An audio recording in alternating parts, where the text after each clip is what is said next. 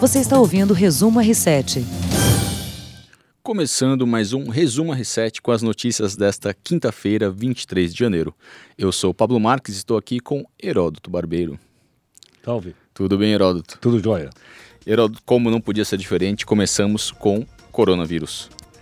Agora, na China, um estudo conduzido por cientistas chineses e publicado no jornal de Virologia Médica levanta a suspeita de que o surto de coronavírus no país possa ter relação com uma iguaria local. Sopa de morcego, Heródoto. Sopa de morcego? Você gosta de comidas exóticas? Olha, eu gosto, mas a sopa de morcego ainda não experimentei. Então, segundo um dos autores, o resultado obtido nas análises mostrou que seria uma combinação entre o coronavírus de morcego e o coronavírus de uma origem desconhecida. E essa teria sido a origem da doença que tem ah, atingido centenas de pessoas na China, né? Pelos últimos levantamentos, cerca de 600 pessoas, desde o fim de dezembro, foram infectados com coronavírus e 17 já morreram. Por esse motivo, a China isolou nesta quinta-feira algumas cidades, a gente comentou isso ontem no último podcast, que algumas cidades estavam impedidas de as pessoas saírem e entrarem por transporte terrestre, aéreo e marítimo, enfim. E isso isolou milhões de pessoas, cerca de 18 milhões de pessoas ficaram impedidas de viajar por conta dessa, desse risco de doença.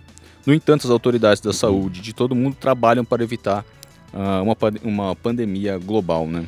Como aquela que a gente comentou aqui, chamada gripe espanhola. Exato. Que matou 3 milhões de pessoas. Esse é o grande medo, né? Que essa doença é, ganhe uma proporção e que as pessoas não consigam, e que as autoridades não consigam controlar, né? Que no Brasil matou 300 mil pessoas, a gripe espanhola. Exato. E matou o presidente da República. Que foi? O nosso querido Rodrigues Alves. Rodrigues Alves, verdade. Morreu lá. Agora, só um detalhe em relação à sopa de morcego. Você já experimentou sopa de morcego? Nunca experimentei. Eu não sei se você sabe, eu tenho um morcegódromo. Ah, é? É, eu tenho uma criação de morcego, sabia ou não? Não. É, eu tenho. Para qual finalidade é? A finalidade é que eu tenho uma reserva ambiental e lá nós temos um local que a gente cria morcego e eu dou curso de morcego lá. Ah, que legal. Os morcegos são ótimos, rapaz. Eu, comi, eu nunca comi. Mas eles são animadinhos. Pois é, pelo jeito não é muito aconselhável. Não, porque você fala morcego, o pessoal já acha que é um animal perigoso, é, né? Sim. Lembra do Drácula? Exato. Isso não? Que voa. É um animalzinho extremamente dócil, extremamente simpático. Então, e encontrar os morcegos em um mercado né, local ali na, na, na província que tem, tem se concentrado os casos, né? O Ministério da Saúde fez uma coletiva de imprensa hoje pela tarde para explicar a situação do, do, do coronavírus no país. É, nós comentamos que Minas Gerais estava estava investigando um possível caso de uma, de uma mulher de 35 anos que tinha ido para Xangai e que poderia ter sido contaminada. Por enquanto isso não foi confirmado, mas eles informaram que outros cinco casos foram é, enviados ao Ministério com possíveis como possíveis vítimas de, desse vírus. Então seriam pacientes do Distrito Federal, Minas Gerais, São Paulo, Rio Grande do Sul e Santa Catarina. No entanto, nenhum deles se enquadrou na definição de casos suspeitos estabelecida pela OMS, a Organização Mundial da Saúde, e por isso foram descartados, afirmou o ministro durante essa entrevista. A gente vai escutar aqui um trechinho da coletiva. Não existe nenhum caso suspeito de coronavírus no Brasil pelo critério da OMS.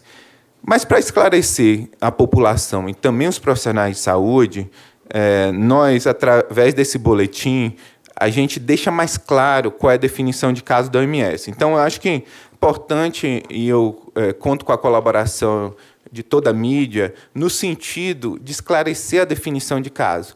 Então, assim, a definição de caso que a gente traz é uma definição muito clara. Né? É, está aqui na página 3, vocês podem é, observar. Né? A definição de caso, primeiro a gente tem uma definição de o que é transmissão local. Transmissão local, você tem que ter transmissão de pessoa a pessoa. Isso é considerado transmissão local. E atualmente a gente só tem uma cidade que tem transmissão local, que é Wuhan, na China. E atualmente é, é, essa transmissão pessoa a pessoa ela está limitada a dois públicos familiares e profissionais de saúde. Em termos de definição de caso, nós temos a definição de caso que está aqui na página: febre e sintomas respiratórios. Então, tem que ter sintoma. E você tem um critério epidemiológico. Então, você tem três tipos de critério epidemiológico. O primeiro, se, ela, se essa pessoa viajou para um local com área de transmissão local. Nesse caso, atualmente, nós só temos Juan. Então, assim, se a pessoa viajou nos últimos 14 dias para Juan e apresenta sintomas gripais, ele é um, um, um, paciente suspeito, é um caso suspeito. Se, o, se a pessoa comprovadamente teve contato é, com caso suspeito ou confirmado de coronavírus, também é um caso suspeito, independente se ele foi para Wuhan ou não. São esses três critérios epidemiológicos: viajar para Wuhan ou ter contato com um paciente suspeito ou confirmado para coronavírus. E sintomas nos últimos 14 dias. Então, é, eu acho que isso é importante a imprensa esclarecer a população.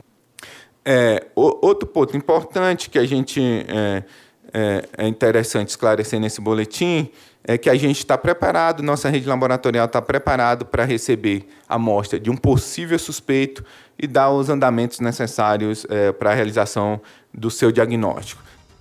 Bom, então as autoridades tentam tranquilizar, né? Então vocês escutaram agora o Júlio Croda, que é o substituto de vigilância em saúde do Ministério da Saúde, que explicou aí que o Brasil está se preparando para caso tenha algum um, um, um, paciente, uma pessoa que tenha coronavírus ser identificado, passa por exames e tal.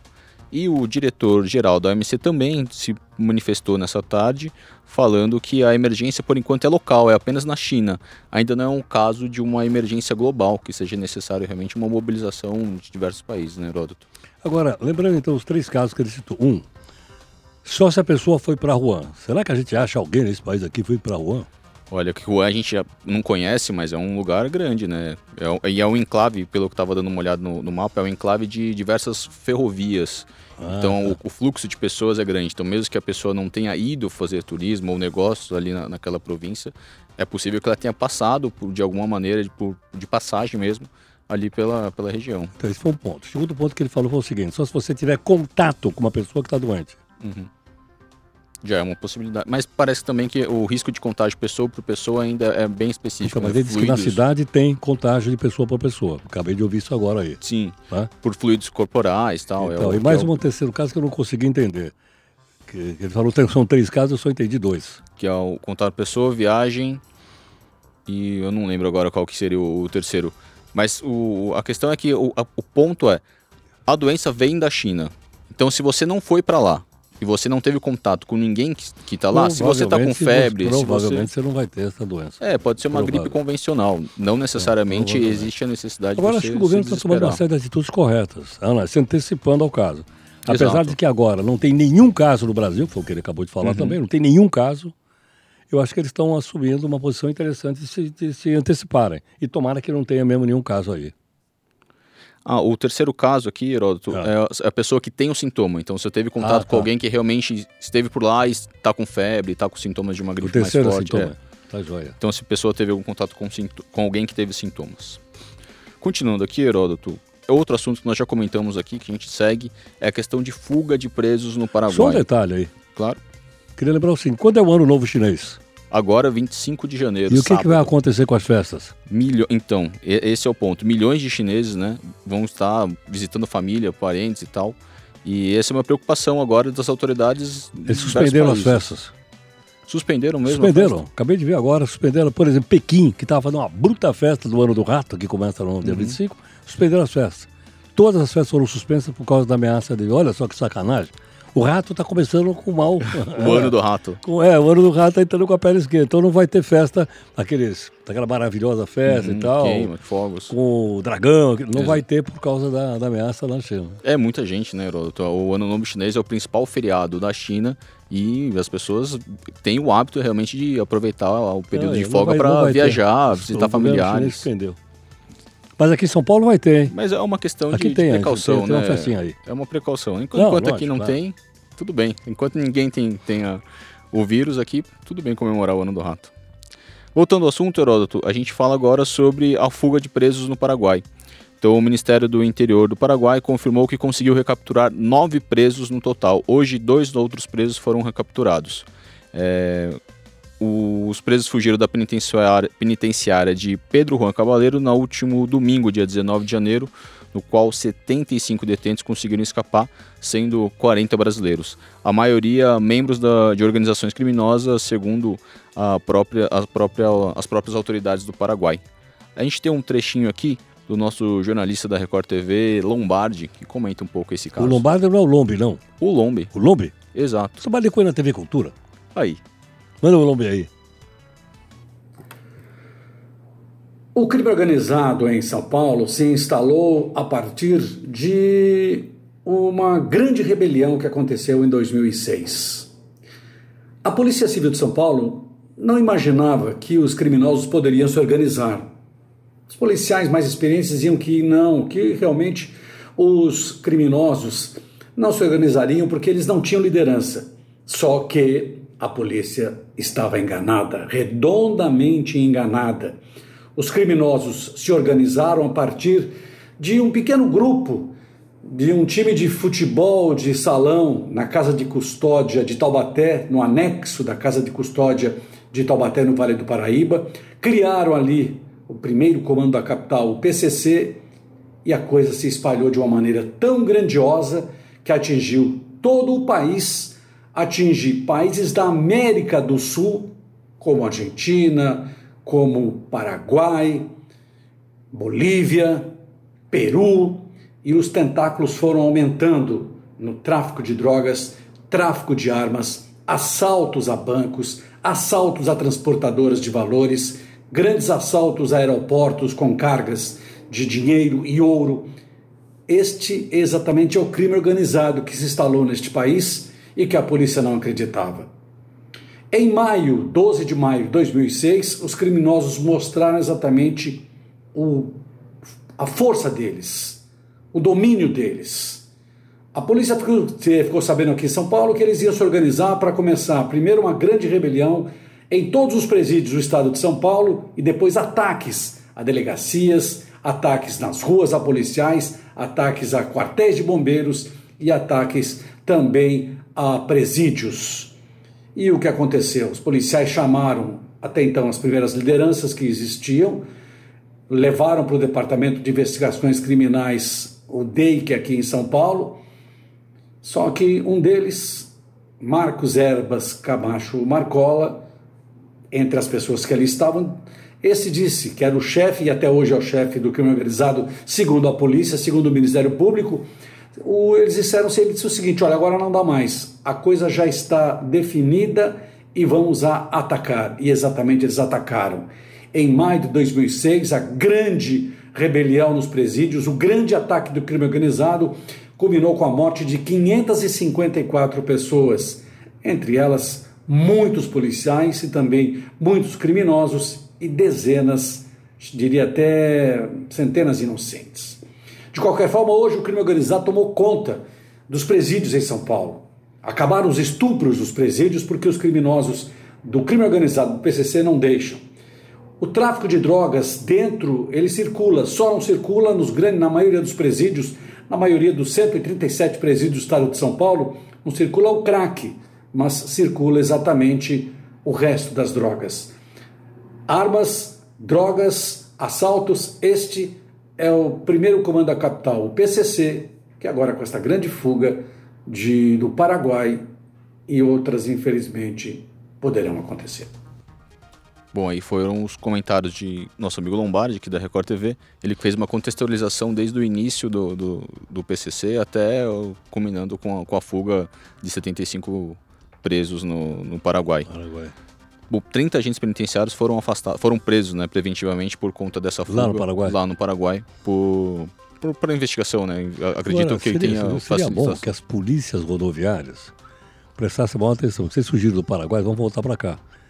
Aí ninguém vai pegar um avião para vir para cá. Então é provável que eles venham por estado. Então seria bom que a polícia rodoviária dos estados que fazem, que estão mais perto do Paraguai, Paraná, por exemplo, Santa Catarina, Mato Grosso, Mato Grosso do Sul, é Mato Grosso do Sul, fizesse aí uma, uma um bom pente fino na estrada, né? Sim. É, o, o medo ali na fronteira é exatamente essa, né? Que o, é exatamente esse, que os, que os presos agora comecem a retornar ao, ao país e cruzando é, pela fronteira. Cuidado ali. aí. Professor Heródoto, vamos falar um pouco de vestibular. Vestibular. A gente segue falando sobre o SISU. As inscrições continuam até domingo, dia 26 de janeiro. A inscrição foi prorrogada terminaria amanhã, no dia 24, mas foi prorrogado para o dia 26 por conta daquele, daquelas questões de, de problema de correção que o, que o INEP enfrentou no último fim de semana. E até o momento foram 1,4 milhões de estudantes já conseguiram se inscrever no SISU. Então, total de 4, é isso ou não? É de 3,9. 3,9. Isso. Lembrando que as inscrições é, podem ser feitas, são mais inscritos, na verdade, são mais inscrições do que alunos, porque eles podem fazer mais de uma faculdade, ah, né? Tá. Então cada um pode tentar em duas universidades públicas em mais de um curso. Então no total já foram 2,7 milhões de, de inscrições. 1,4 milhão de inscrito, 2,7 milhões de inscrições.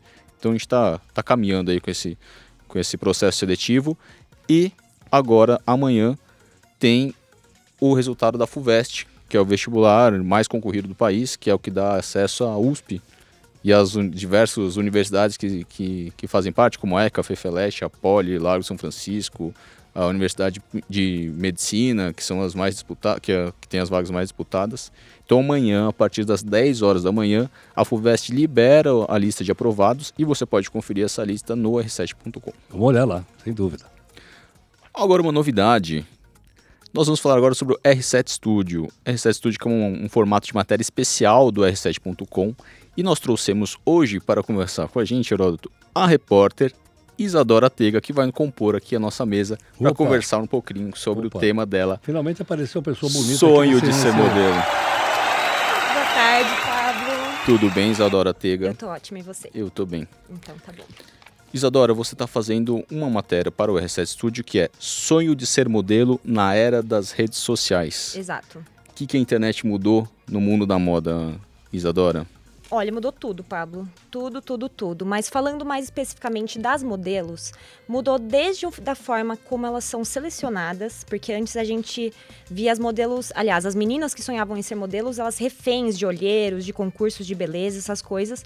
E hoje em dia a gente tem a internet que elas conseguem se apresentar para as agências por meio dos sites, por meio do Instagram. O Instagram virou o novo book das modelos, né? Antes elas gastavam muito dinheiro também para fazer esse, esse álbum de fotos e hoje em dia elas já têm essa facilidade maior aí para se apresentar às agências. E mudou também uma coisa que é importantíssima, que é a questão da democratização da moda. Antes a gente via muitas modelos, aliás, todas elas, né? Altas, magras, seguindo um padrão específico. E eu conversei com modelos assim de diferentes perfis, modelos com vitiligo, modelos plus size, modelos de vários perfis que antes não eram vistos no mundo da moda. E isso elas atribuíram também às redes sociais. E mudou essa perfil de ser modelo, mas o sonho de ser modelo ainda existe. Existe. E não tem como a gente falar em internet, em rede social, sem as famosas influenciadoras, né? Que hoje a gente vê são blogueiras, essas meninas que fazem tutorial.